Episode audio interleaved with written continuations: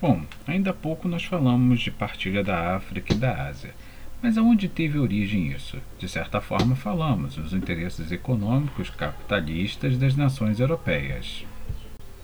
Porém, de uma forma jurídica, podemos assim dizer, essa noção de partilha da África, principalmente, teve origem com a criação do chamado da chamada Conferência de Berlim.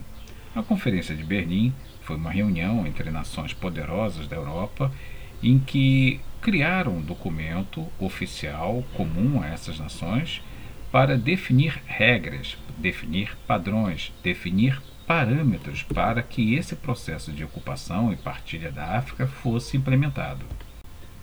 E uma característica peculiar do Acordo de Berlim é a utilização é, recorrente do termo protetorado. Quando você fala essa palavra, protetorado, dá uma noção, uma ideia de proteção. Em outras palavras, nesse acordo de Berlim, é, as nações europeias colocam no papel que inicialmente ou dão a sensação de que a sua intenção é de proteger esses territórios que passariam a ser controladas pelas nações europeias com uma preocupação realmente de proteção, de guardar, de proteger uh, os direitos desses povos.